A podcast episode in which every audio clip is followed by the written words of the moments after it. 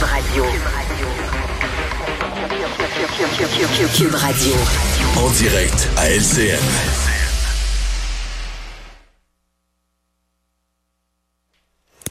On joue Mario Dumont dans son studio de, de Cube. Alors Mario, le, le, mouvement des camionneurs fait, fait des petits un petit peu partout.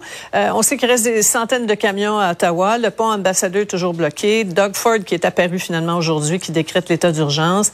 Et lui, comme M. Trudeau, là, qui demande à tout le monde là, de, de, rentrer chez eux. Là, on vient d'avoir cette injonction là, qui a été accordée pour le pont. Est-ce que tu sens qu'on on prend enfin les choses en main, que ça bouge enfin? Ben oui, et surtout du côté de Doug Ford. Moi, j'ai trouvé que Doug Ford, euh, ce matin, avait livré un dossier euh, solide. Tu avais fait une présentation qui est solide. Rappelez, euh, rappelez le pourquoi des mesures sanitaires, parce qu'on l'oublie. Des fois, euh, tu écoutes les, les, contestataires, tu as l'impression qu'on a tout fait ça pour le fun ou que les gouvernements se sont amusés. Mm -hmm. Non, il y a eu une pandémie, il y a eu des morts, il y a eu des hôpitaux pleins. Euh, il y a une réalité qui est arrivée. on en sort, tant mieux. Il l'a rappelé. Il a rappelé le droit de manifester. Il n'a pas provoqué. Euh, il a dit aux manifestants, votre message, on l'entend. Nous aussi, on veut les enlever. Ouais. On les enlève, là, les mesures sanitaires, progressivement, dès qu'on peut. Euh, donc, il a dit, votre message, il est entendu, il est compris. Mais, mais, c'est fini, là. Pour ce qui est de...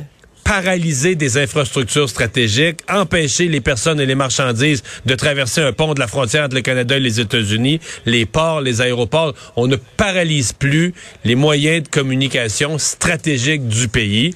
Euh, et donc, euh, c'était... En fait, euh, c'est un peu ce qu'on attendait que quelqu'un le dise. Et finalement, c'est le premier ministre de l'Ontario. Bon, c'est dans sa province que les deux principaux blocages sont survenus.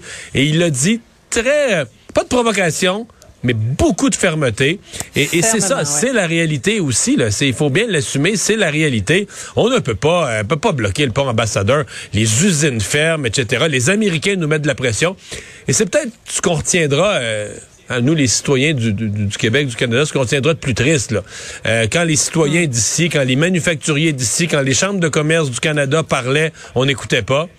Quand les Américains ont dit au Canada, hey, là, ça peut plus durer, le lendemain, ouais. bang, c'est parti de l'action. Il y a le temps qui passe aussi. Aussi, oui, oui, oui, oui, aussi.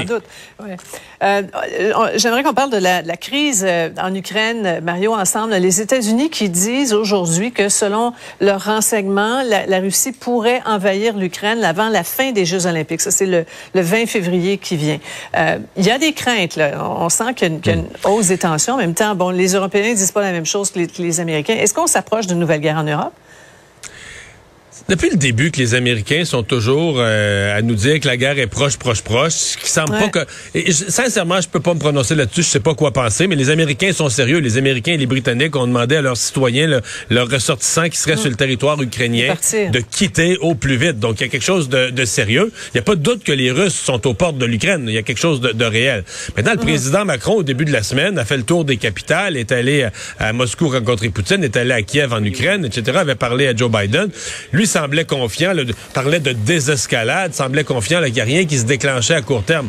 Alors, c'est difficile de se faire une idée. Ceci dit, moi, ça m'étonne vraiment. Là, si les Russes déclenchent une guerre en bonne et due forme pendant les Jeux olympiques, Vladimir Poutine est allé à Pékin à l'ouverture des Jeux, euh, veut pas veut pas faire suer son espèce d'allié Xi Jinping. Euh, il veut avoir l'amitié de la Chine et la Chine veut la Chine veut rayonner avec ses, Jeux. La, Chine veut rayonner à travers le monde, veut avoir le gros de l'actualité internationale. Je pense pas qu'ils veulent que leurs Jeux soient assombris par le déclenchement d'une guerre. Alors je dis pas que c'est impossible. Les Américains ont sûrement des meilleurs renseignements que les miens, mais ça m'étonne mm. vraiment vraiment Vraiment. Bon, on revient chez nous sur le front pandémique. Euh, le passeport vaccinal, Mario, le gouvernement Legault pourrait en suspendre l'usage, suspendre et pas abolir euh, d'ici à une prochaine éventuelle possible vague. C'est la chose à faire? Ben, C'est-à-dire que c'est un rappel là, quand même que toutes les mesures sont temporaires. Toutes les mesures ont été mises en place le temps d'une pandémie. C'est pas des nouvelles lois permanentes pour le pays. Euh, C'est-à-dire que le, le, ministre disait ça en chambre, puis à la même heure, moi j'avais en entrevue à l'émission le directeur national de la santé publique, le docteur Boileau, qui mmh. me disait ben nous à la santé publique, là, oui, c'est à l'étude de passeport vaccinal. Donc on comprend qu'au cours des prochaines semaines, il y a fort à parier que si les hospitalisations continuent à baisser, en fait je pense qu'on va, on va soustraire les gens à l'obligation du passeport vaccinal quand on va, sentir que la COVID circule vraiment moins dans la population, que la COVID circule vraiment moins dans la communauté. On arrive peut-être à ça d'ici quelques semaines. Donc, euh, oui, ce sont des mesures temporaires. Euh, dans le cas du passeport, comme on craint, ben, d'autres mesures aussi, le port du masque et autres, comme on craint d'autres vagues, on vient de se faire prendre avec Omicron. Euh, à mon avis, on va garder ces, ces mesures-là dans le coffre à outils, au mhm. cas où, pour l'avenir. Mhm. C'est ça. Merci beaucoup, Mario. Bonne fin de semaine. Au revoir. Ah Vincent, on s'est parlé il y a quelques instants du Super Bowl, de l'angle des quarts arrière, des batteurs du football lui-même. Mais pour beaucoup de gens, c'est aussi un gros spectacle, celui de la mi-temps. Oui, pour certains, c'est juste ça aussi. Oui, euh, parce que le, pour, ma blonde, euh, pour ma blonde, c'est juste ça. c'est ça, on mange, on picole un peu pendant que le match se fait, puis après ça, on écoute le... Toi, c'est l'inverse. Ouais. Bon, mais euh, la mi-temps, on sait que c'est important. Et c'est la thématique hip-hop, on sait, cette année. Les attentes, les attentes sont élevées comme rarement. Oui, absolument, parce que faut dire, il y a plein de légendes. On se retrouve avec Dr. Dre, Kendrick Lamar, Eminem, euh, Snoop Dogg et Mary J. Blige. Donc, euh, écoute, des hits euh, extraordinaires, entre autres des années 90. Ils ont 22 numéros 1 mondiaux ensemble, ensemble ces, ces, ces cinq-là. et bon, Snoop Dogg a promis un spectacle de gangster. Alors, ça risque de brasser quand même pas mal. Mais? Mais, ce matin, il y avait point de presse aujourd'hui et on répondait pas à des questions des journalistes. Entre autres, on a l'impression, parce que Snoop Dogg est euh, c'est accusé de viol, euh, dépôt d'accusation qui s'est fait euh, de, dans les derniers jours, fait hier au tribunal de Los Angeles. Euh, rappeur et, et lui, mais il n'est pas accusé de, de, propos déplacés là. Non non, de, en fait de viol et lui et son conseiller spirituel qui s'appelle Bishop Down Magic Yuan euh, en mai 2013 d'une danseuse qui aurait été amenée chez son, ce, conseiller là qui l'aurait agressé pendant son sommeil. À son réveil, elle serait allée dans la salle de bain et Snoop Dogg l'aurait contraint à une fellation. Euh, donc, elle racontait ça. Eux disent du, du côté Snoop Dogg que tout ça est inventé.